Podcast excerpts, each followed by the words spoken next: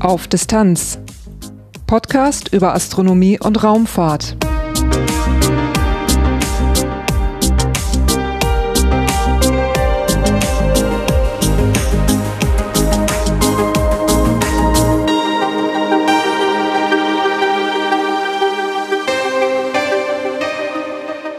Hallo und willkommen bei Auf Distanz. Dieses ist Episode 79, erschienen am 9. August 2023. In dieser Episode geht es mal wieder um einen Forschungssatelliten. Er heißt Vipes Pioneer und wird an der Hochschule Bremen gebaut. Mit diesem Satelliten möchte man neue und erweiterte Messmethoden für Raumfahrzeuge erforschen und dafür erprobt man einen neuen Ansatz. Wie das funktioniert und was dafür nötig ist, darum geht es in dieser Episode. Danach gibt es wie immer einen kurzen Teil in eigener Sache. Durch die Sendung führt sie ein etwas verschnupfter Lars Naber. Titelthema Diese Episode begann für mich beim deutschen Kennzeitwettbewerb 2023. Hier traf ich Tim Gust wieder und er erzählte mir vom Forschungsprojekt Vibes und vom Satelliten Vibes Pioneer.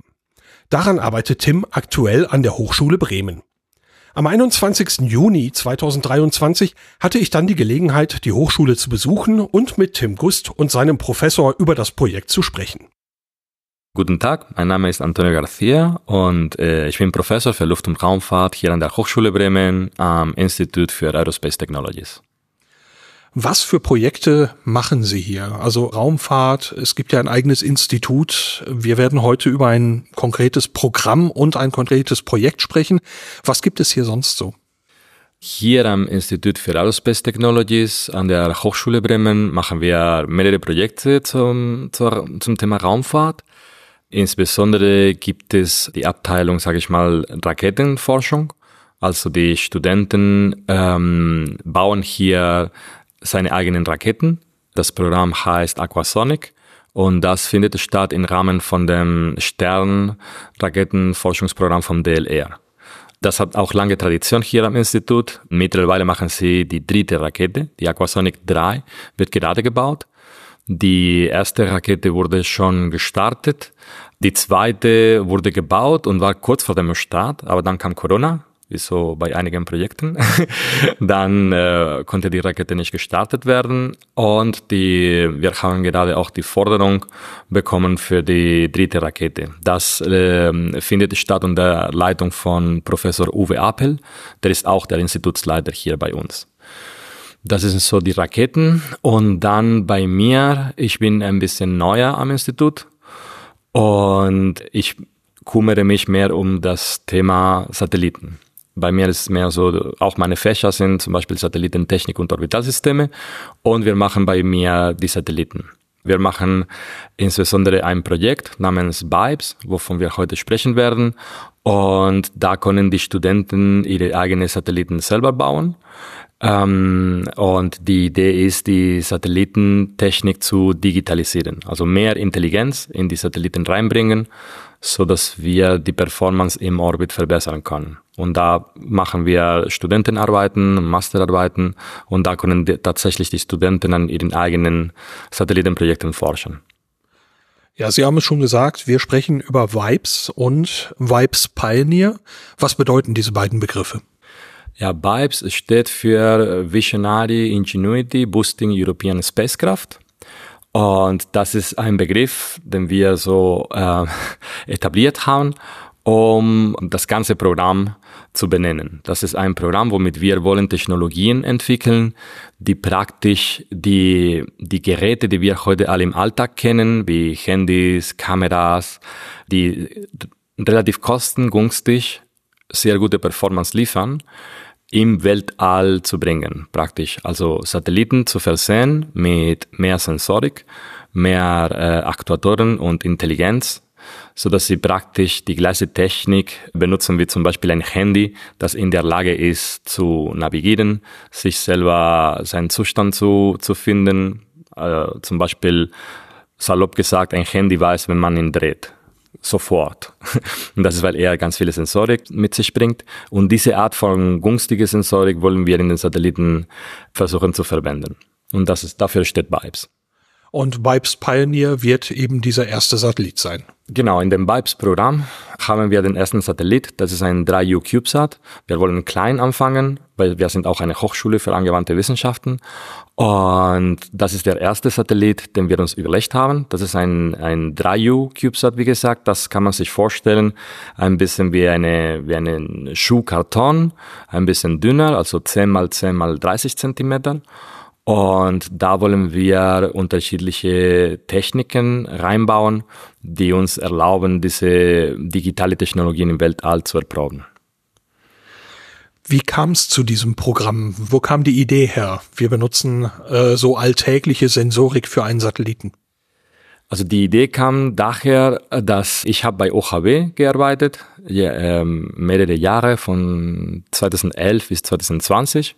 Dann bin ich äh, in die Hochschule gekommen und ich habe an unterschiedliche Satellitenprogramme gearbeitet. Und heutzutage, das waren spannende Projekte, die heutzutage entwickelt werden. Das erste war MTG.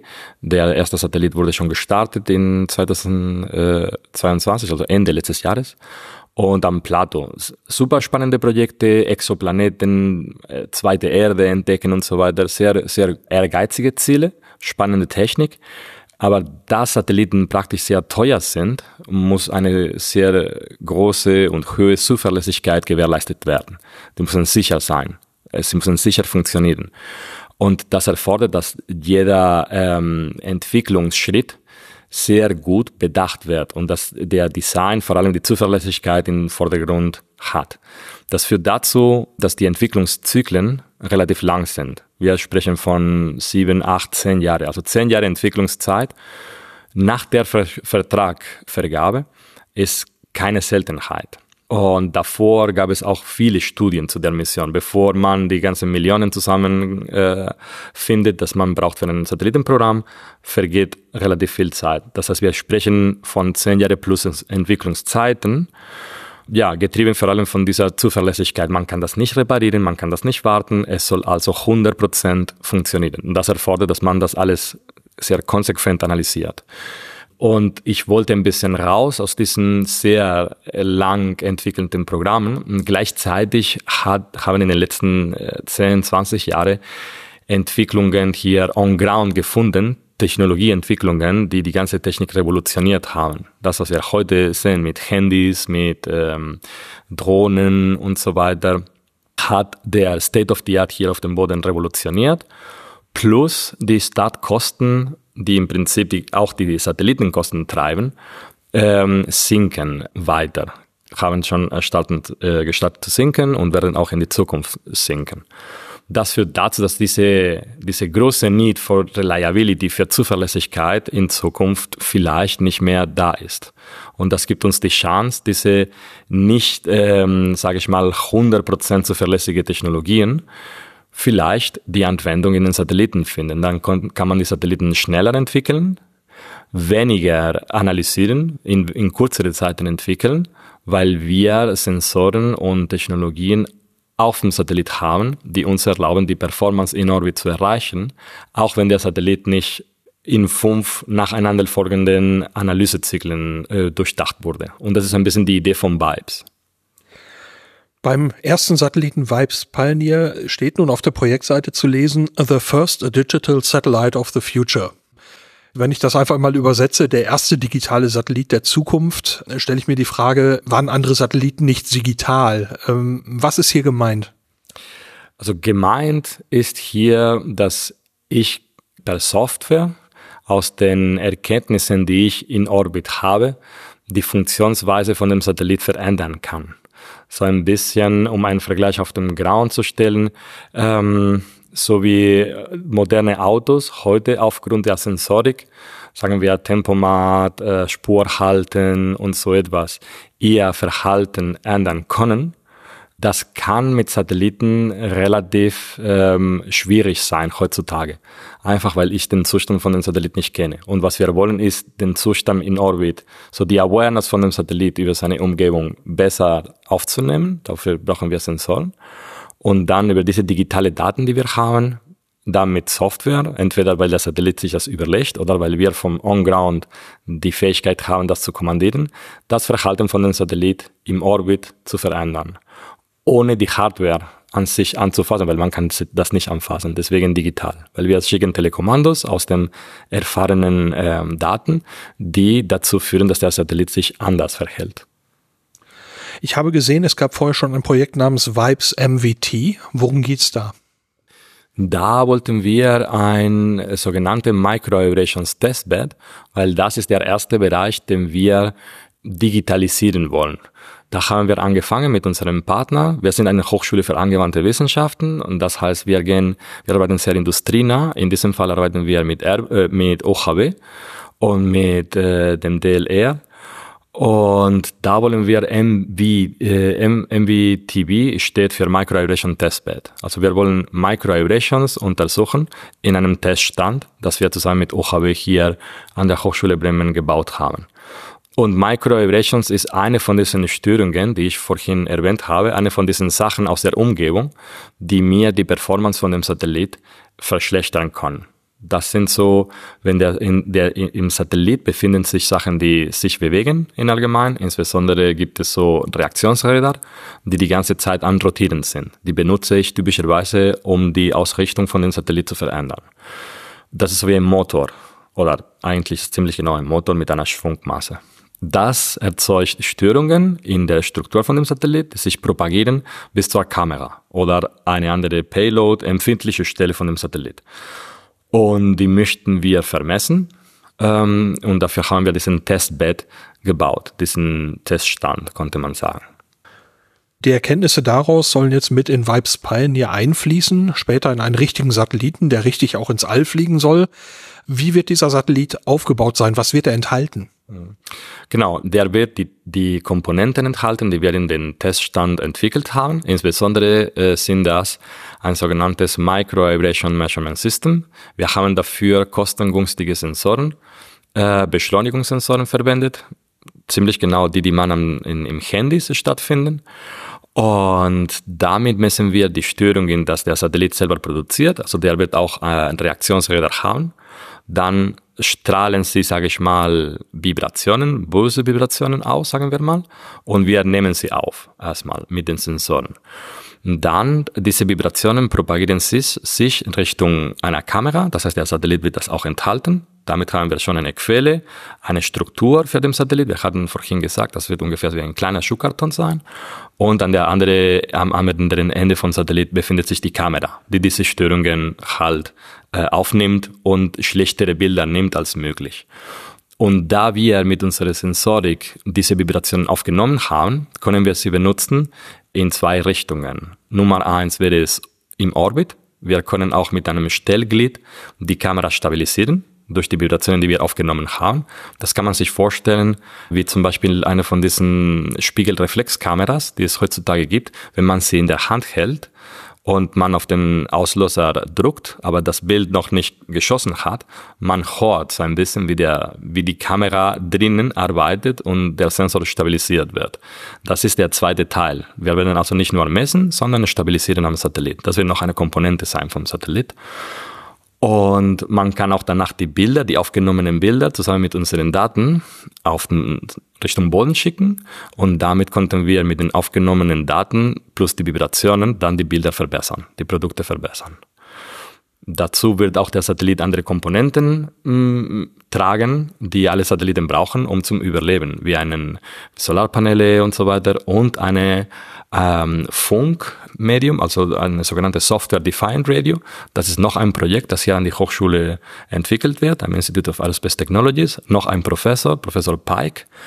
Und die Daten werden nach unten geschickt mit diesem Software-Defined Radio. Und das steht genau in, in der gleichen, im gleichen Sinne wie Bibes. Das digitalisiert den Teil vom, vom Funken, weil das ist ein Radio, das ich auch per Software modifizieren kann. Das heißt, abhängig von der Missionsphase, Satellitenlage, äh, Operations Concept, kann ich verändern, wie der Satellit sich äh, verhält in diesem Sinne, wie er die Daten, die, die, die Daten nach unten schickt. Und das ist genau, was wir machen wollen. Das ist noch ein Beispiel für Digitalisierung. Mehr interessieren jetzt andere Kanäle, andere Modulationsschemes und da mit per, per Knopfdruck kann ich den Satellit verändern. Ich sehe hier auf dem Tisch ein 3D gedrucktes Gestell, das die Größe eines 3U CubeSats darstellt. Das ist ja nun wirklich sehr kompakt. Also ich habe hier so eine Literflasche Mineralwasser. Ich hätte fast gesagt, wenn ich da einen Kubus drum rumbaue, ist das ziemlich genau das. Ja, gutes Beispiel. Das, das ist ja jetzt äh, wirklich nicht viel, also nicht viel Volumen. Ich weiß, dass man mit den CubeSats heute eine unfassbare Menge machen kann, ist also nicht despektierlich gemeint. Aber wenn man es so in die Hand nimmt und äh, so schaut, das ist eben nicht sehr groß. Wie schwer wird so ein Satellit werden? Ja, das wird um die vier Kilo wiegen und es ist natürlich eine Herausforderung, alle unsere Komponenten da drinnen äh, zu platzieren. Aber genau deswegen, weil wir äh, mit so Smart-Sensoren und kleinskalige Aufbauten arbeiten, das passt alles genau da drinnen. Also wir haben hier im Labor, das sind Sie zum Beispiel den Teststand, da auf der Platte, wir haben so eine hängende Platte in einem Gestell, so dass wir die Vibrationen von allen da nicht sehen. Und auf der Platte so 20 mal 20 Zentimeter befindet sich in der Mitte so ein Reaktionsrad. Eine von den Reaktionsrädern, die wir fliegen wollen. Das ist so für einen etwas größeren Satellit. Aber da sieht man ein gutes Beispiel. Das ist ungefähr 8 mal 8 mal 4 Zentimeter. Das wäre für etwas größer. Das heißt, wir werden ein Reaktionsräder fliegen, die etwas kleiner sind. Damit passen sie hier in den 10 mal 10 CubeSat. Und die Sensoren, die wir haben, sind auch da auf der Platte platziert. Wir haben vier davon mit so Aufnahmeelektronik und so. Und sie sind auch sehr klein. Sie, sie haben so einen Footprint von zwei mal zwei Zentimeter. Und das beinhaltet schon die ganze AD. Ähm, Wandlung, also Analog to Digital Conversion und man kriegt aus, den, aus, aus diesen MEMS kriegt man heutzutage schon digitale Daten, die direkt in einen Computer gehen. Das nächste in der Miniaturisierung, Sie sehen auch hier, wir arbeiten mit solche, ähm, das ist auch eine Entwicklung von den letzten Jahren, die sind sogenannten Kreditkartenrechner. Es gibt mehrere davon, das ist als Beispiel hier eine Raspberry Pi, damit arbeiten auch die Studenten.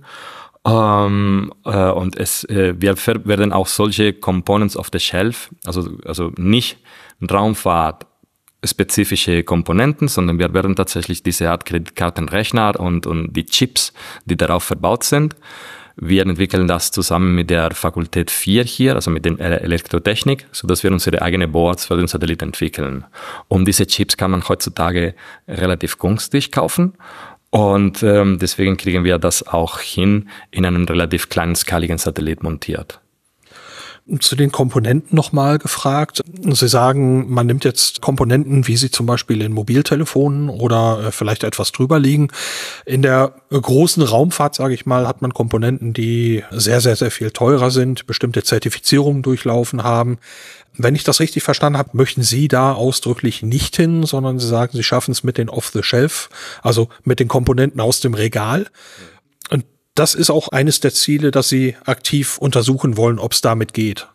Genau, wir wollen in diesem Approach gehen, in, äh, dass wir diese Components auf der Shelf verwenden, ähm, weil wir denken, dass es möglich, dass sie funktionieren. Sie wurden auch mittlerweile getestet.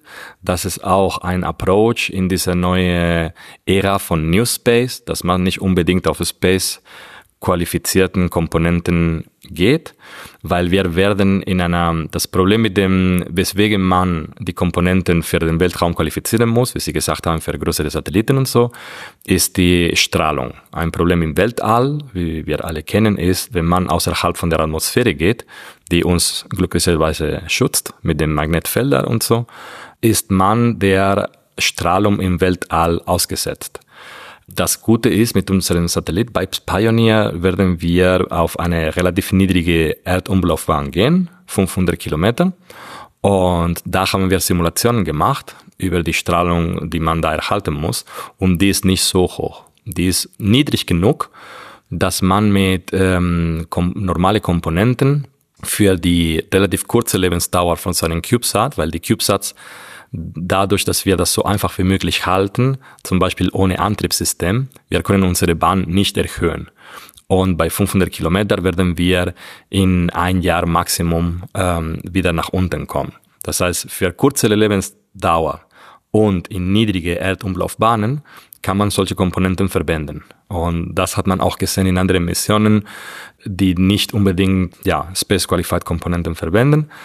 Beispiel ist, sind diese Starlink-Satelliten von SpaceX oder es gibt auch hier in Europa neue Entwicklungen von Rechner von zum Beispiel der Firma RUAG, die nicht unbedingt äh, fault-tolerant sind, das nicht unbedingt auch unter äh, große Strahlungsmengen arbeiten können, sondern auch für, ja, für wenig anspruchsvolle Bahnen gemacht werden.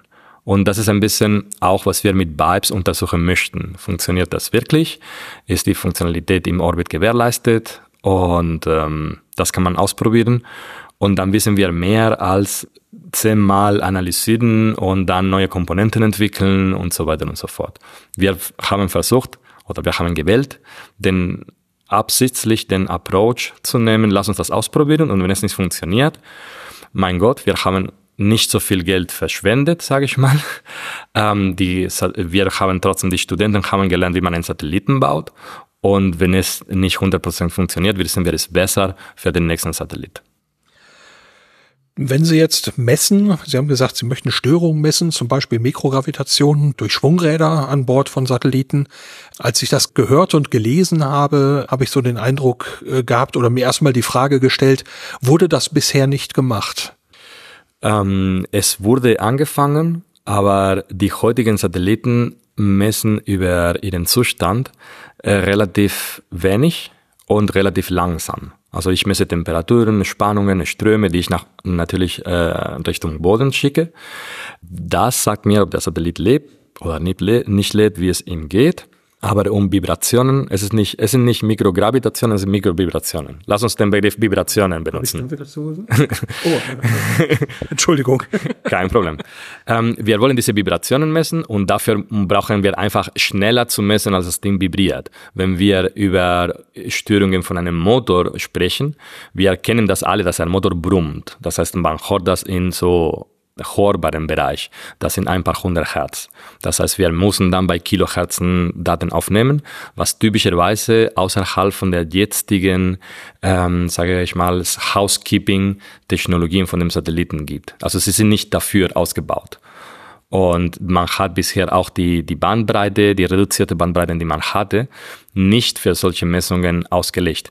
Auch weil, ehrlich gesagt, man mit den Daten nichts anfangen konnte. Ich meine, wenn wir auch diese Vibrationen gemessen hätten, man kann damit nicht unbedingt viel anfangen. Man kann den Satellit nicht verändern, dass er äh, was anderes macht. Und dann hat man einfach darauf verzichtet, um den Satellit so einfach wie möglich zu halten, hat man verzichtet auf schnellere, kompliziertere Signale die, mein, äh, die mir das Geld nicht wert waren. Wenn ein Satellit 600 Millionen Euro kostet, sind mir die Vibrationen, die auf dem Satellit passieren, nicht so ähm, interessant, insbesondere wenn ich nichts dafür machen kann. Man hat den Approach gewählt, okay, dann analysiere ich den Satellit am Ground. Im Rahmen von diesen 600 Millionen bin ich in der Lage, meine Vibrationen so gut vorherzusagen und so klein zu halten, dass sie mir die Performance nicht verschlechtern werden. Unser Approach ist mehr, okay, anstatt fünf Iterationszyklen für, sagen wir mal, 100.000 Euro pro Zyklus, nehmen wir Sensorik mit für ein paar kleinere 1000 Euro und Aktuatoren mit, auch die man heutzutage kaufen kann und vielleicht Dämpfer ähm, oder so etwas.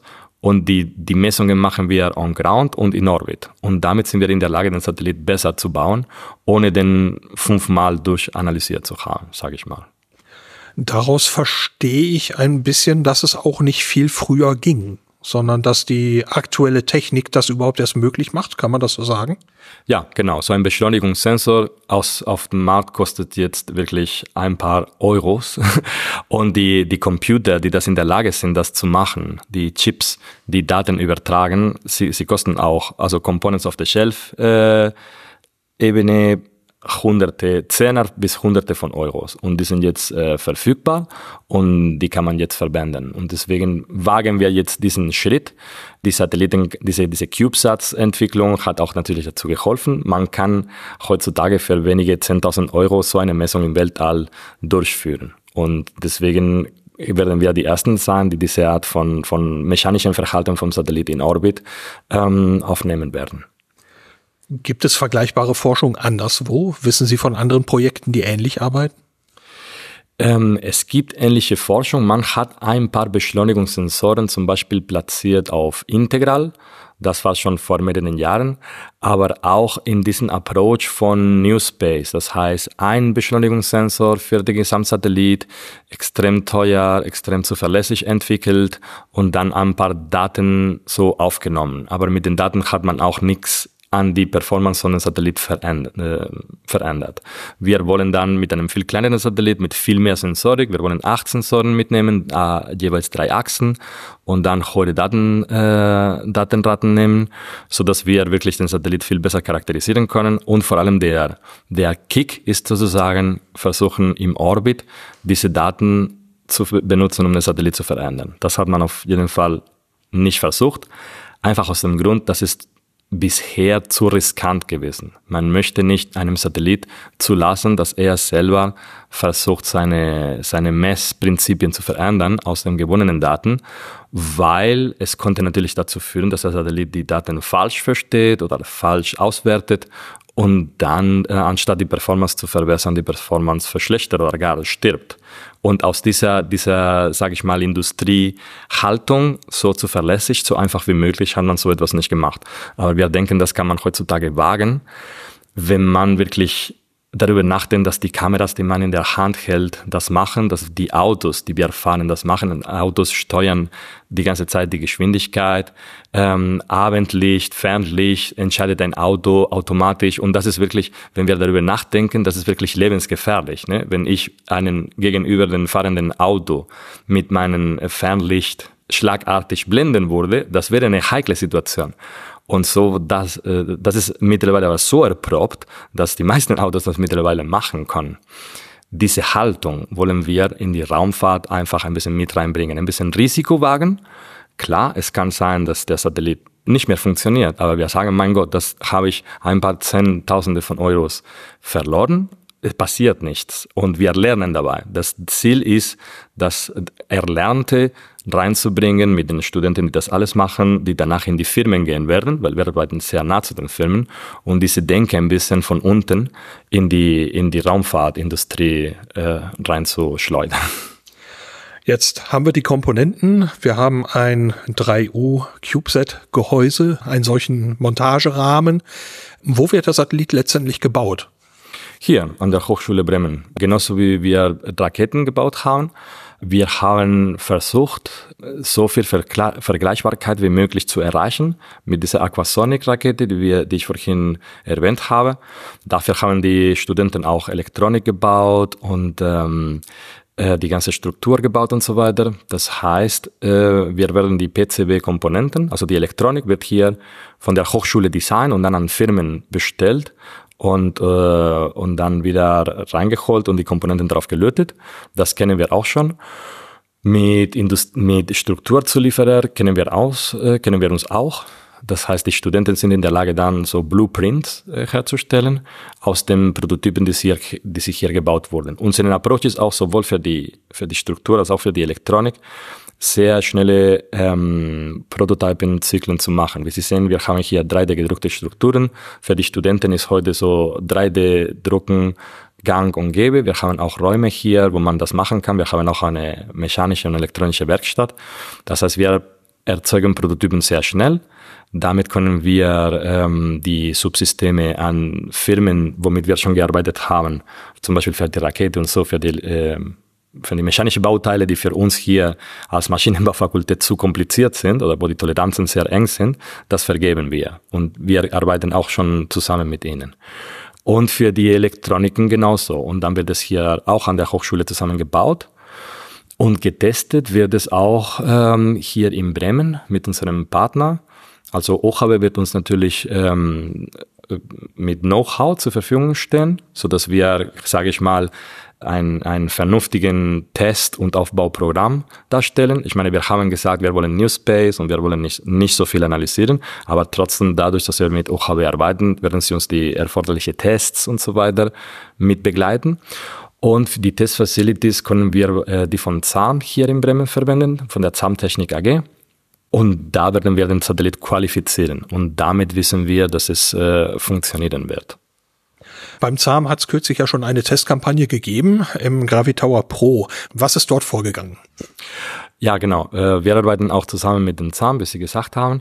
Wir äh, entwickeln unseren Satellit und in der Entwicklung von dieser Payload, von diesem Messsystem, womit wir die Störungen von dem Rad aufnehmen, wir haben jetzt ein Niveau erreicht, das so empfindlich ist, dass wir vergleichbar mit ähm, ja mit den äh, Standardmessgeräten für Vibrationen ähm, mithalten können. Und dann ging es darum, äh, tatsächlich das als Untersuchungsgerät ähm, zu benutzen. Und wir wollten gucken, ob wir in der Lage sind, das Verhalten von dem Rad, dieses Vibrationsverhalten, das wir gesagt haben, ähm, on ground, also auf dem Boden und beim freien Fall, beim Mikrogravitation, tatsächlich zu charakterisieren. Und das war für uns einen, eine gute Entwicklungsplattform, weil es, es erlaubt uns A, Sachen zu untersuchen, ähnlich wie wir im Orbit untersuchen werden.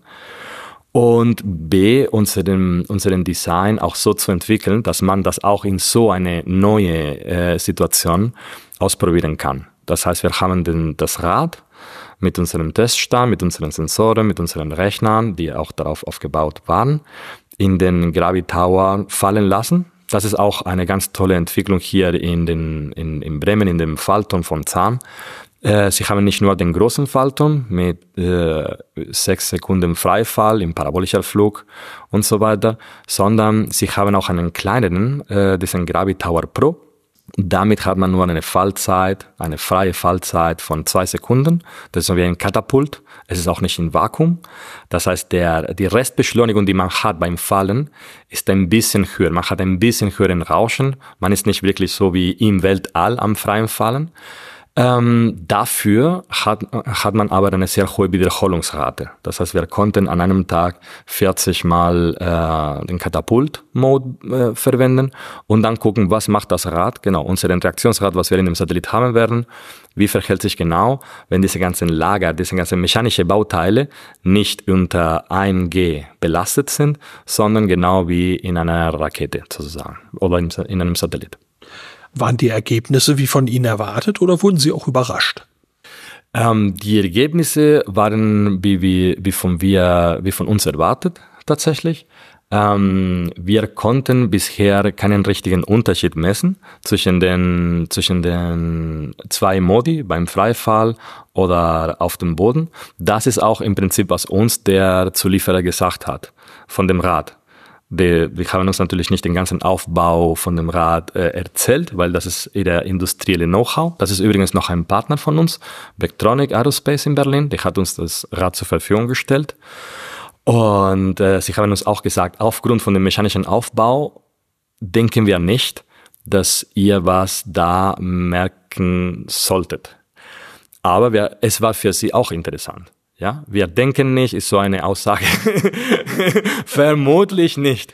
Also wir sind experimentell äh, Leute und wir testen es aus einfach. Das ist eine Riesenchance für uns, unter Mikrovibration zu messen und äh, eine eine Riesenchance, eine experimentelle, ähm, sage ich mal, Thesis oder Überlegung zu bestätigen. Und wir arbeiten auch, wir haben natürlich mit dieser Messung, in der man so bestätigt ähm, zwei Vergleichsmessungen hat, die gleich sind, dieses gleich ist immer gleich auf einem gewissen Niveau.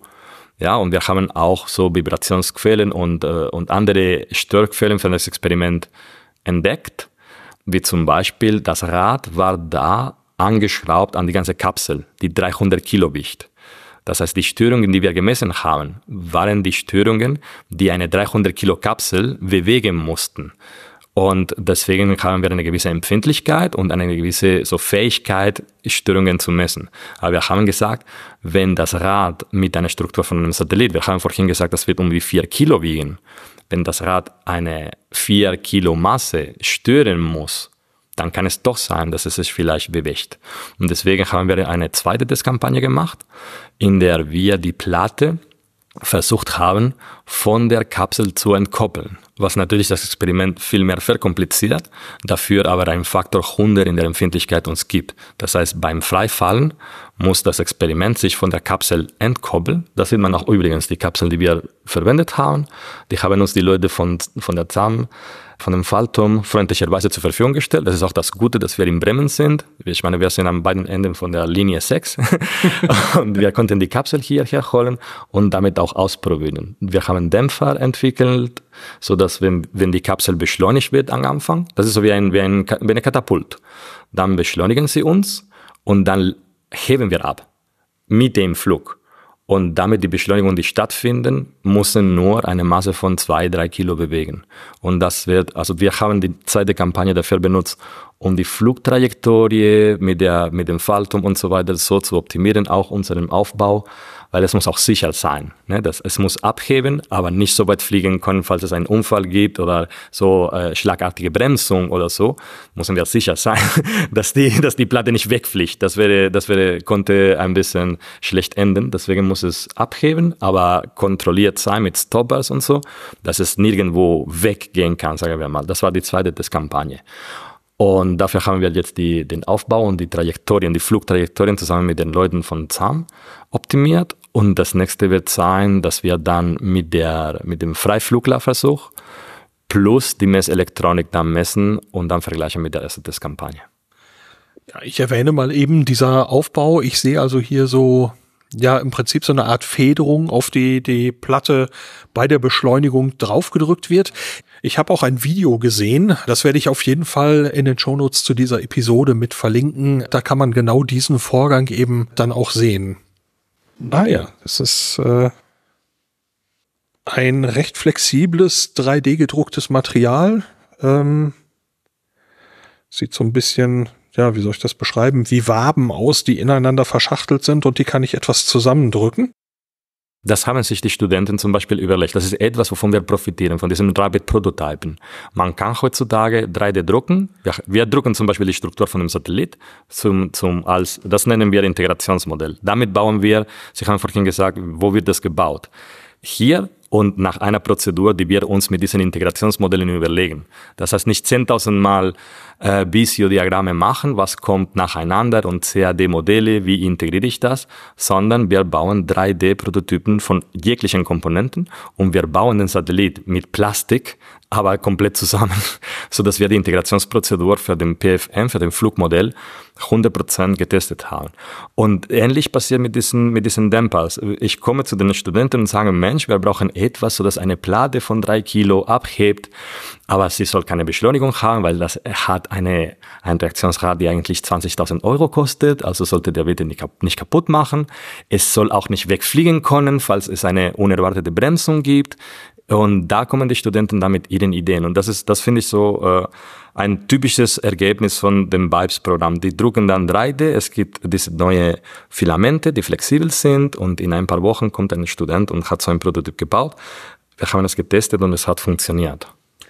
Ja, so ein Detail, das mir ganz gut gefällt äh, an dem an dem Dämpfer, den ich gerade in der Hand habe, ist, es gibt eine Struktur, die man relativ leicht zusammendrücken kann und man kann anscheinend dort noch andere Waben im rechten Winkel hineindrücken und da wird es dann deutlich schwieriger und das haben sie wohl so zusammengesteckt, dass man an der Stelle deutlich mehr Kraft braucht. Äh, das finde ich sehr schick ausgedacht. ja, äh, das ist ein typisches Beispiel. Das sind, ich meine, wir studieren hier Luft- und Raumfahrt in der Fakultät 5, das ist Maschinenbau und so etwas zu konstruieren, designen, auszulegen, das ist für die Studenten wirklich ähm, ich spreche, ich habe nicht extrem viel Zeit, weil an einer Hochschule für angewandte Wissenschaften haben die, wir Professoren auch relativ hohe Lehrlasten. Ähm, aber die Studenten sind extrem motiviert. Ich komme mit diesen Ideen. Ich sage, guck, die Kampagne, die letzte Kampagne war so und so. Wir brauchen dies und das überlegt euch was. Weil ich habe nicht die Zeit, jetzt mit einer Firma zu sprechen, macht mir ein Konstrukt aus dem und dem und zu iterieren. Und in wenigen Tagen bis Wochen Studenten, die hier ihre Bachelorarbeit oder studentische Hilfsverträge oder manche freiwillig arbeiten, kommen mit solchen Ideen. Wir probieren es aus, genau weil die Leute von ZAM uns die Kapsel zur Verfügung gestellt haben, schreiben alles zusammen und fangen an, die, die, die Platte zu werfen und gucken, wie es sich verhält und dann machen wir weiter. Das ist auch ein bisschen der Vibes Approach. Viel ausprobieren ähm, und weniger Design und Vorhersagen und so weiter. Wir denken uns das aus und das Gute ist, wir suchen auch die Möglichkeiten, womit wir das machen können. Das Gute ist, wir können zum ZAM gehen, dann zweite Testkampagne, optimieren, fahren und dann kommen wir zurück und bereiten die dritte Kampagne vor. Was wird denn an weiteren Testkampagnen vor dem Start noch stattfinden? Ja, wir haben von diesem Integrationsmodell gesprochen. Gut, wir haben die Testkampagnen an ZALM, womit wir die, die, das Messsystem entwickeln. Dann haben wir dieses Integrationsmodell, das machen wir hier an der Hochschule. Äh, das nächste Modell wird ein sogenannten, und das macht man auch in der Raumfahrt, ein sogenannten Strukturthermalmodell sein. Das heißt, wir werden die Struktur so wie die Flugstruktur ist herstellen und äh, mehrere Komponenten da einbauen und dann das Ganze ähm, schütteln und äh, also die ganzen mechanische Lasten und thermale Lasten darauf anwenden, um zu gucken, ob unseren Design, unseren Vorhersagen das betreffen. Und das können wir auch hier an der Hochschule machen, weil wir Shakers haben. Und am ZAM und DLR, da haben sie auch Shakers, die sie schon zugesagt haben, dass sie uns zur Verfügung stellen werden. Das ist das nächste Modell. Dann werden wir ja diese Shaker-Tests und, und äh, Thermaltests fahren. Wir haben hinter ihnen steht noch so einen sogenannten Avionics Verification Platform. Das ist so, das ist diese, diese runde Platte da testen wir die Funktionalität von dem Satellit. Also nicht nur die Struktur und Thermal, sondern wie verhält sich wirklich. Das ist eine große Expertise hier am IAT, sogenannten Gaslager, gasgelagerte Satelliten. Das heißt, diese Platte kommt auf eine runde Kugel, auf eine Halbkugel. Die Halbkugel kommt auf einem Gaslager und die kann sich dann bewegen. Die kann sich drehen in drei Achsen und dann diese, dieses Gaslager kann auch in links äh, X und Y auf einen Horizontaltisch fahren.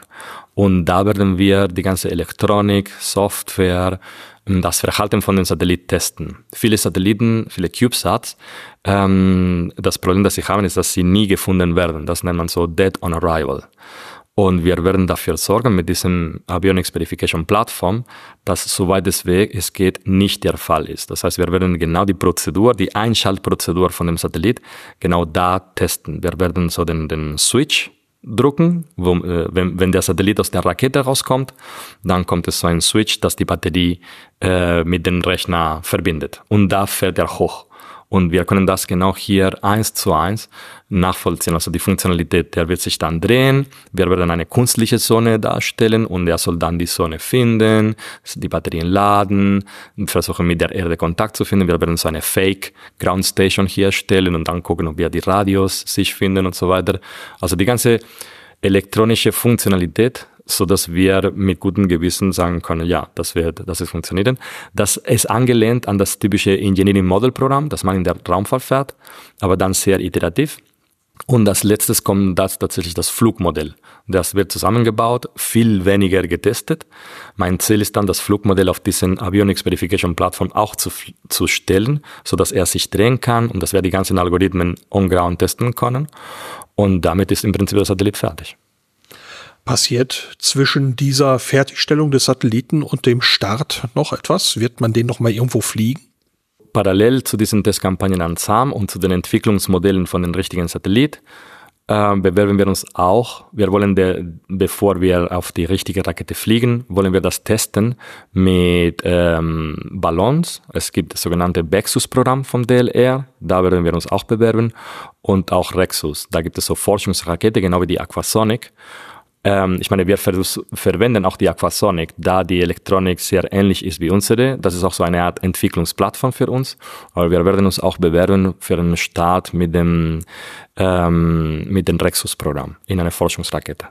Und dann gehen wir zum, zu, zum Launch Authority. In unserem Fall, wir sind jetzt in einem Programm von DLR, wo wir uns beworben haben für einen Startplatz mit der Rakete von Rocket Factory Augsburg nächstes Jahr. Und ja, dann äh, da wäre unsere Launch Supplier Rocket Factory Augsburg.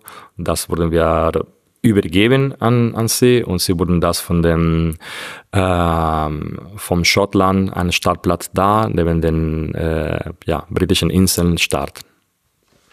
Sie erwähnten gerade schon, dass man zur Bodenstation sendet. Wie wird das in diesem Falle passieren? Wer wird die Daten empfangen? Wir haben eine Bodenstation hier an der Hochschule Bremen.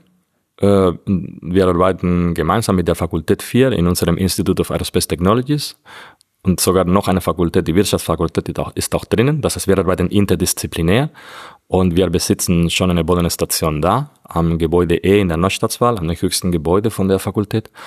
Und OHW besitzt auch eine Bodenstation in Bremen Nord. Und die haben sie uns auch zur Verfügung gestellt als Partner von dem Projekt. Nun ist es ja vom Orbit abhängig, wie oft man von dem Satelliten Daten empfangen kann. Wie ist das in Ihrem Falle? Ja, wir werden äh, in unserer Mission einen sogenannten SSO-Bahn, Sun Synchronous Orbit, bei 500 Kilometer Höhe. Und da ist die Periode von der Bahn 90 Minuten und man hat so eine Revisit Time von mehrere Tage. Das heißt, jede, jede paar Tage werden wir äh, Daten von den Satelliten empfangen können. Genau. Dazu kommt es auch noch, also das sind unsere, sage ich mal, Baseline-Bodenstationen. Aber dazu kommt noch, dass wir die, wir versuchen auch, wir haben das Programm jetzt gestartet und wir versuchen auch mit andere, andere CubeSat-Betreiber in Verbindung zu setzen. Und wir hoffen dann, dass wir andere Bodenstationen von anderen Universitäten oder andere CubeSat-Provider ähm, auch mit benutzen können. Das ist auch gang und gäbe in dieser großen Community. Das ist noch ein Vorteil von diesen Entwicklungen in Space, die gerade stattfinden. Nun ist der Plan 2024 zu starten. Ich habe verstanden, ein Jahr soll der Satellit funktionieren. Man möchte ein Jahr Daten sammeln. Wie geht's danach weiter? Ja. Gut, ein Jahr möchte ich auch ein bisschen ähm, einkreisen. Das wäre, was wir erwarten, dass wir im Orbit ähm, bleiben würden. Aber wir brauchen nicht das ganze Jahr gemessen zu haben, um die Mission als erfolgreich zu erklären. Unsere nominelle Missionsdauer sind so drei Wochen. Nach drei Wochen können wir alle Objectives, alle Ziele von der Mission erfüllen. Und wir sind sogar flexibel auf kleinere Missionszeiten, weil man möchte auch, wir haben die Mission so flexibel äh, entworfen wie möglich. Man möchte auch bei unterschiedliche Raketen fliegen können, auch bei unterschiedliche Performance von diesen Raketen. Man möchte bedenken, wir bewerben uns jetzt auf die ersten Raketen kleinen Raketen, kleinskaligen Raketen, die in Deutschland entwickelt wurden, wie RFA-1, äh, High Impulse, ISAR Aerospace. Und wir wissen nicht, da die ersten Prototypen sind, werden sie die nominelle Performance erreichen oder werden sie vielleicht ein kleineres, niedrigeres Perigeum äh, erreichen, nicht die ganz 500 Kilometer, sondern ein bisschen niedriger. Da würde man anfangen, ein bisschen Abbremsungs Erscheinungen an der Atmosphäre haben und da würden wir viel, viel schneller runterkommen. Unsere Mission ist so designt, dass wir damit auch klarkommen. Angenommen, Sie wären trotzdem weiter oben und hätten die Zeit, haben Sie Ideen, was Sie mit der Zeit machen könnten? Oder würden Sie sagen, wir sind nach drei Wochen durch, wir binden die Kapazitäten der Bodenstationen auch nicht weiter, im Prinzip schalten wir schon ab? Nee, nee, das, wir würden nie selber einschalten. das Gute an unserem Approach ist, dass die Betriebskosten bei uns sind so niedrig. Äh, normalerweise die Missionsdauer sind so ausgelegt bei größeren Satelliten, genau wie Sie sagen, dass man die, die Ground Stations Ressourcen, die sehr teuer sind, nicht äh, allzu lange bindet. Bei uns wurde der Betrieb auch weiterhin durch studentische Projekte, durch äh, feste Mitarbeiter abgedeckt. Das heißt, äh, wir wurden auf jeden Fall so lange versuchen, Daten von den Satelliten zu empfangen wie möglich. Und dafür haben wir natürlich auch schon ähm, andere Testmodi und mehrere Sachen, die wir testen wurden. Die Idee ist zu untersuchen, wie gut sind meine Bilder unter alle möglichen Konfigurationen von den vibrierenden Reaktionsrädern. Und wir haben viele Frequenzen, viele äh, vier äh, bis zu vier Reaktionsräder. Gut, vermutlich würden wir mit drei fliegen und unterschiedliche Aufnahmeszenarien. Das heißt, da sind die Kombinationen so ausgiebig, dass wir bis zum letzten Minuten versuchen wurden, weitere Bilder zu nehmen. Weil man weiß nicht, ob man noch später mit den aufgenommenen Bildern auch neuen Algorithmen entwickeln kann, um die gemessene Performance zu verbessern. Das heißt, das wäre so unser Schatz, womit wir dann äh, weitere Algorithmen entwickeln würden für On-Ground und auch in Orbit. Angenommen, wir sind da fertig und haben alle unsere Testmodi, in drei, die Haupttestmodi in drei Wochen abgefahren. Wir können, wir würden dann anfangen, ähm, neue Algorithmen für das Software-Defined Radio auszuprobieren und auch für die Stabilisierung von der Kamera auszuprobieren. Ja. Vibes Pioneer ist der erste. Was kommt danach? Ähm, gut, wir haben jegliche Subsysteme von dem Satellit, die wir digitalisieren möchten. Und ähm, da werden wir in weitere Richtungen gucken. Das nächste, was wir mit OHB planen, ist, dass wir nicht nur diese mikroschnelle Vibrationen angucken von den Reaktionsrädern, sondern ähm, die etwas langsameren. Wenn Sie sich vorstellen, nicht äh, unser Satellit wird so hier vier Flaps haben, die, die, die Solarpaneele werden so ausklappen und die werden natürlich durch einen äh, kleinen Scharnier an den Satellit gehalten. Das ist genauso in allen Satelliten mit diesen Solarpanelen. Das erzeugt dann so Taumelmodes, die langsamer sind in den Satellit, aber die Performance genauso beeinträchtigen. Wenn ich in den Satellit ein Manöver durchführe, der Satellit ist nicht mehr ein starren Körper im Raum, sondern der hat flexible Teile, äh, Solar Arrays, Antennen, ähm, Sunshields, die dann dazu beitragen, dass der Satellit ein, ja, ein bisschen taumel, ein bisschen flexibel ist. Das wollen wir auch charakterisieren. Das heißt, langsamere Frequenzen. Und von da aus geht es in alle Subsysteme. Ich habe schon ähm, eine Erfindungsmeldung für ein Digital-Kontrollsystem für Temperatur. Wir wollen die Temperatur optisch regeln. Das wäre der nächste Versuch. Wir wollen auch den ganzen Harness von dem Satellit versuchen zu minimieren, weil für Power, denke ich, werden wir immer Harness brauchen, aber für die Daten, so ich meine, so wie Handys heute kommunizieren, so wie Rechner miteinander kommunizieren, ich denke, das können wir eins zu eins in den Satellit übernehmen, dass die Daten kabellos mh, hm, geschickt werden. Das wäre Digital Harness, Digital Avionics, Digital Thermal Control, mit den Kommunikationen würden wir auch das versuchen zu digitalisieren und dann wollen wir Richtung nicht nur ein Satellit, sondern System of Systems zu gehen. Wir wollen optische Kommunikationen zwischen den Satelliten bauen und dann versuchen damit so ein großes System zu bauen aus kleineren Teilen. Also der, der Weg, the sky is the limit. da bin ich super gespannt und wünsche wahnsinnig viel Erfolg für all das, was Sie vorhaben und dass der Start nächstes Jahr gelingen möge. Ich bin super gespannt drauf, was daraus wird. Haben Sie vielen, vielen Dank. Ja, ich danke auch. In die Fragen an Professor Garcia sind mir zwei falsche Worte hineingerutscht. Einmal fragte ich nach Mikrogravitation, meinte aber Mikrovibrationen, das hat Professor Garcia ja direkt korrigiert, und bei der Beschreibung der Größe eines 3U-Kensets sprach ich von einem Kubus, gemeint war hier natürlich ein Quader. Nach dem Gespräch mit Professor Garcia konnte ich vor der Rückreise noch kurz mit Tim Gust sprechen. Er hatte mir das Vibes-Projekt und den Satelliten Vibes Pioneer vorgestellt. Ich bin Student hier an der Hochschule Bremen. Ich studiere Luft- und Raumfahrttechnik und arbeite nebenbei als studentische Hilfskraft im Vibes-Projekt mit. Wer ganz, ganz, ganz aufmerksam diesen Podcast verfolgt, hat deine Stimme schon mal gehört im Zusammenhang mit CanSat. Jetzt sind wir an der Hochschule hier. Wie ist die Brücke von da nach hier? Tatsächlich ziemlich direkt, würde ich behaupten. Ich habe 2016 am CanSat-Wettbewerb teilgenommen. Ähm, das war für mich so der ausschlaggebende, das ausschlaggebende Projekt, wo ich dann am Ende gesagt habe, ich möchte das auch studieren oder was in der Richtung auf jeden Fall später machen. Und habe dann zwei Jahre später mein Studium hier an der HSB begonnen hab dem, bin dem Kensat-Wettbewerb auch immer treu geblieben, äh, habe lange im Orga-Team mitgewirkt in unterschiedlichen Funktionen. Und ja, jetzt baue ich den oder arbeite mit an einem weiteren Satelliten, diesmal kein kleiner Kensat, sondern ein bisschen größer, ein 3U CubeSat, Vibes Pioneer. Und äh, der wird dann auch ein bisschen höher als die 1000 Meter beim Kensat-Wettbewerb fliegen, sondern wahrscheinlich äh, hoffentlich seinen Weg ins All finden im kommenden Jahr. Ja, das ist ja ein sehr konsequenter Wechsel, also vom Kensat, der irgendwie 1000 Meter hoch fliegt, jetzt zu einem Satelliten, der wirklich ins All fliegen wird. Die Rede ist von Vibes Pioneer. Im vorherigen Interview, das ich heute schon geführt habe, war ja schon sehr viel Rede davon, worum es darum geht. Was ist deine Aufgabe im Projekt? Ich bin Mission Manager bei uns, das heißt, ich kümmere mich um alles, was zur Planung der Mission äh, gehört. Das geht von organisatorischen Aufgaben wie Projektmanagement zu Personalmanagement. Wir sind eine Truppe von über 20 Studierenden mittlerweile, die alle in unterschiedlichen Funktionen am Projekt mitwirken, teilweise als Bachelor- oder Masteranden, ähm, teilweise als studentische Hilfskräfte. Wir haben ein paar Freiwillige auch dabei, die ihre Freizeit investieren und einfach Lust haben, mit an diesem coolen Projekt zu arbeiten. Das koordiniere ich ähm, zusammen mit den Leuten, die hier an der Hochschule für solche Sachen festangestellt sind.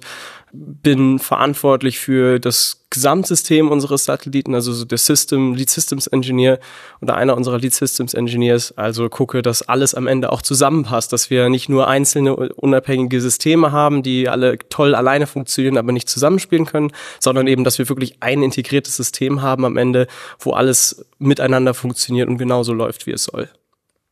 Hier im Labor an der Hochschule habe ich jetzt heute hier mehrere Aufbauten gesehen. Das eine sind die Platten, die im Gravitower Pro im ZAM mit zum Testen gewesen sind.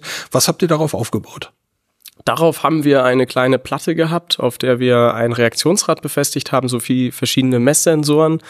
Ähm, und diese Platte ist dann im Gravitower während des Falls quasi, löst sie sich von ihrer Aufhängung und schwebt für einige Sekunden tatsächlich nahezu schwerelos im Raum. Und da können wir entsprechend unser Messsystem unter ähnlichen Bedingungen, wie sie auch im Weltraum, also unter Mikrogravitation, Schwerelosigkeit, äh, ausprobieren und testen, gucken, ob die Sensoren funktionieren, ob man etwas erfassen kann. Und äh, das ist ein ähnlicher Aufbau wie den, den wir auch hier neben uns stehen haben. Ähm, nur dass der, dieser Kasten, den wir hier sehen, äh, ja, da sind, ist diese Platte an vier Federn aufgehangen. Das ist eine sogenannte Free-Free-Konfiguration. Also da ist das Ding auch nochmal losgelöst quasi. Und äh, auch dort können wir verschiedene Messungen mitmachen. Du hast mir heute ein Foto gezeigt, das ihr mit diesem Aufbau gemacht habt, mit der Platte, die an den Federn hängt und an der gegenüberliegenden Wand war ein Testbild aufgehängt und dort konnte ich den Unterschied sehen mit rotierenden Rad und ohne und da war tatsächlich, obwohl das eigentlich super ausgewuchtet ist, dieses Rad, tatsächlich eine Bildverschlechterung sehen. Das liegt an diesen Vibrationen? Ganz genau. Dadurch, dass sich das Rad dreht, das ist wie wenn man sich mal zu Hause seine Mikrowelle anmacht und dort irgendwas oben drauf stellt, dann weiß man das ja auch. Es fängt an, sich zu bewegen. Wenn man Teller oben meinetwegen drauf hat, ähm, dann merkt man, der wandert so ein bisschen hin und her. Und den gleichen Effekt hat, erlebt die Kamera auf dieser Platte in dem Moment, wo das Reaktionsrad angeworfen wird, eben auch. Oder wie wenn man versucht, ein Foto zu machen und ein bisschen zittrige Hände hat. Und äh, genau diesen Effekt ist in diesem Bild halt sehr deutlich geworden. Man sieht kleine Verschwimmungen am Rand etc. Und was wir mit unserem Messsystem machen wollen, ist zum einen genau diese Vibrationen, die dort ausgelöst werden, erfassen und dann konstruktiv, aber auch durch Softwarelösungen diese negativen Effekte, also diese Vibrationen, diese Verschwimmungen quasi ausgleichen. Gibt es irgendwo im Netz Material, das man sich mal anschauen kann, wenn man sich für euer Projekt interessiert, auch mit Vorher-Nachher-Bildern oder solchen Sachen? Wir haben eine Projektwebseite, die man bei uns findet. Die wird vielleicht auch bei dir in den Shownotes dann verlinkt sein. Wir haben vor einer Weile dem ZAM im Rahmen unserer zweiten Gravitower Protest-Kampagne ein Interview gegeben. Auch da sieht man so ein bisschen Bewegtbilder tatsächlich mal, wie die Kapsel mit unserem Experiment hoch und runter fällt. Das ist ganz spannend anzusehen. Wir sind im Aufbau dabei, dass wir gerne mehr teilen wollen, auch von dem, was wir hier machen, weil es ist eine unglaublich spannende Arbeit und es ist für alle, die hier eigentlich mitwirken, auch so die große Faszination an der Geschichte. Ich meine, wir sind alles Studis hier. Wir, für viele ist es das erste Mal, dass man konkret an einem wissenschaftlichen Projekt mitarbeitet. Ich meine, wir sind eine Hochschule der angewandten Wissenschaften. Wir haben ein sehr praxisorientiertes Studienprogramm mit vielen Projekten. Aber es ist immer noch ein Unterschied, ob man für ein Semester an etwas arbeitet und dann ist das abgeschlossen oder ob man, wie wir hier, tatsächlich die Möglichkeit haben, an etwas zu arbeiten, was in vielleicht einem Jahr, wenn alles gut läuft, ins All fliegt. Also ich bin noch groß geworden mit den, mit den Space Shuttles und fand das faszinierend, wie diese großen Raketen da abgehoben sind. Und wenn ich jetzt drüber nachdenke, dass so knapp 10, 20 Jahre danach äh, ich hier sitze, gemeinsam mit dem, mit dem Team und wir arbeiten daran, dass das, wo wir täglich unsere Hände dran haben, vielleicht nächstes Jahr wirklich im All fliegt, das ist schon eine unfassbare Motivation und eine einmalige Gelegenheit, die ja auch, auch wirklich was ganz Besonderes ist. Wo siehst du dich in einigen Jahren, wenn du mit dem Studium durch bist? Oh, das ist eine spannende Frage. Ähm, ich denke mal irgendwo in der Raumfahrt, weil es ist ja das, was mich schon mein Leben lang fasziniert. Und wir haben ja auch eben schon am Anfang gesagt, Kensat, dann das Studium, jetzt bauen wir einen Satelliten. Das ist eine ja doch relativ linearer Weg irgendwo. Davon kann ich mir gut vorstellen, dass es auch in die Richtung weitergeht. Man weiß natürlich nie, was einem noch so über den Weg läuft, aber ich bin da ja, auf jeden Fall sehr gespannt auf die Zukunft. Ich darf ab äh, September diesen Jahres äh, in, in Augsburg bei Rocket Factory Augsburg äh, mein Pflichtpraktikum hier absolvieren. Da bin ich schon sehr gespannt drauf. Auch das ist ein Unternehmen, was ich persönlich sehr faszinierend finde, die auch ein ja durchaus ähnlichen Entwicklungsapproach fahren, wie wir das bei Vibes machen, einfach sich Lösungen suchen aus der Industrie, Dinge, die vorhanden sind und die für Weltraumanwendungen nutzbar machen. Da bin ich sehr gespannt, was ich da alles lernen kann und mitnehmen kann, wenn es mir da gefällt. Ähm, möchte ich gar nicht ausschließen, dass das nicht auch vielleicht ein weiterer Weg für mich sein kann. Aber das ist was, äh, ja, wo, wo ich Schritt für Schritt gucke. Ich würde gerne noch einen Master hinten dran hängen, aber das ist Zukunftsmusik fürs Erste. Es ist jetzt mal Schritt für Schritt. Ähm, und ja, ich würde es unfassbar cool finden, wenn einfach nächstes Jahr Vibes Pioneer ins All fliegt. Das wäre schon ein, ja, ich, ich sag's wie es ist, das wäre unfassbar geil. Wenn Vibes jetzt geflogen ist und ihr Daten habt, du sagst Master hinten dranhängen, wirst du am Folgeprojekt noch tätig sein? Müssen wir mal schauen. Ich werde meinen Master wahrscheinlich nicht an der Hochschule Bremen machen. Das ist zumindest mein Plan aktuell, einfach weil das, was ich gerne im Master machen würde, hier nicht angeboten wird. Ähm, wir haben ein cooles Masterprogramm, was auch auf dem Bachelor, den ich hier gemacht habe, aufbaut. Ich würde aber gerne noch mal ein bisschen mehr in die Systems Engineering Richtung schauen, auch speziell in Bezug auf Informatik, Mechatronik, was einfach Module waren, die mir jetzt im Bachelor sehr viel Spaß gemacht haben und die im Master hier zumindest einfach, weil das Programm einfach anders gestrickt ist, äh, nicht so die Priorität haben, die ich gerne hätte für diese Module. Ähm, ich würde mich aber auf jeden Fall freuen, weiter, weiter daran mitarbeiten zu dürfen. Es ist, ja, ich für, für mich ist Vibes Pioneer schon so ein bisschen mein Baby, muss ich sagen, an der Stelle. Es ist, äh, wir haben mal 2021 bei Professor Garcia in, im Rahmen eines Moduls mit äh, drei Kommilitonen von mir ein Proposal geschrieben als Studienarbeit äh, über einen CubeSat. Ähm, und danach sind wir zu ihm gegangen und haben gesagt, ey, können wir das nicht irgendwie umsetzen? Können wir nicht irgendwie eine AG draus machen? Äh, da durfte ich im Semester danach im, bei uns in einem Masterprogramm mitarbeiten, wo tatsächlich ein 3U-CubeSat entwickelt wurde oder geplant wurde für äh, das ESA-Programm Fly Your Satellite, was Studis ermöglicht, kostenlos ein 3U-CubeSat ins All fliegen zu lassen.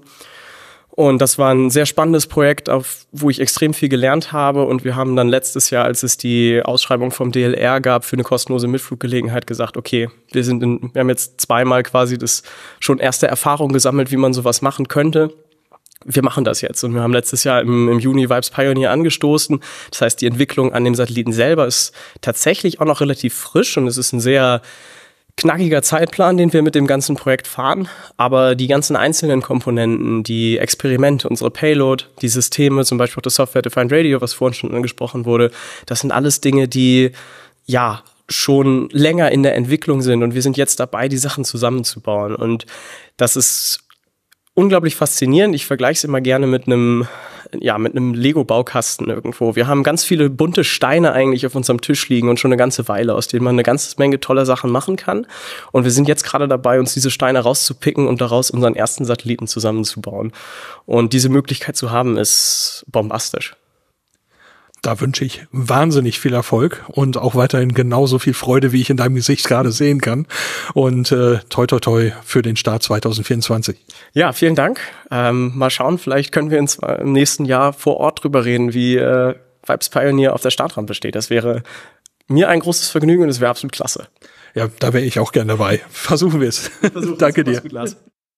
Vielen Dank an Professor Antonio Garcia und an Tim Gust für die Gespräche. Wie immer habe ich natürlich eine Linksammlung zum Thema zusammengestellt. Zu finden ist diese unter aufdistanz.de auf der Seite zu dieser Episode. Auf Distanz ganz nah. Das war's für diese Ausgabe von Auf Distanz. Durch die Sendung führte sie Lars Naber. Auf Distanz ganz nah, diese Rubrik, da geht es immer ein bisschen um den Podcast selber und was sonst so anlag. Anfangen möchte ich dieses Mal mit einem kurzen Rückblick auf die MS Wissenschaft. Am 19. Juli 2023 gab es von der MS Wissenschaft die Science Watch Party in der Schauburg Dortmund. Das ist ein Kino, der Saal war gut besucht und wir schauten dort den Dokumentarfilm Apollo 11. Danach begrüßten Nicolas Wörl vom Podcast Methodisch Inkorrekt und ich Sonja Brungs vom Europäischen Astronautenzentrum auf der Bühne. Wir schauten auf Apollo 11 zurück, schauten aber hauptsächlich auf die aktuelle Raumfahrt und warfen einen kleinen Blick voraus. Ich fand den Abend sehr gelungen, danke an alle, die da waren. Am nächsten Tag ging es dann für mich wieder nach Dortmund. Martin Rützler, Nikolaus Wörl und ich waren auf der MS Wissenschaft zu Gast und nahmen eine Podcast-Episode für radiomono.net auf. Das ist ein Podcast von Martin Rützler und die jährlichen Aufnahmen zur jeweils aktuellen Ausstellung im Schiff, die sind schon fast eine Tradition. Dieses Mal ging es um unser Universum und unsere Aufnahme dazu ist bei radiomono.net zu finden. Ein Link gibt's dazu natürlich in den Show Notes. Im Zusammenhang mit der MS Wissenschaft möchte ich noch ein paar BesucherInnen des Apple Tree Garden Festivals grüßen. Die haben uns auf der Podcastaufnahme auf dem Schiff gesehen und erkannten mich auf dem Festival wieder und sagten Hallo. Viele Grüße an euch. Und natürlich möchte ich auch dieses Mal wieder Danke sagen. Seit der letzten Episode gab es finanzielle Unterstützung von Ralf, Karl Matthias, Sebastian und Norbert. Vielen, vielen Dank euch. In der nächsten Episode geht es um das dunkle Universum. Mit der ESA-Raumsonde Euklid möchte man mehr über dunkle Materie und dunkle Energie herausfinden. Ich sprach mit Dr. Kai Nöske von der ESA über den Start der Sonde und über die Wissenschaft der Mission. Bis dahin, danke fürs Reinhören und bis bald.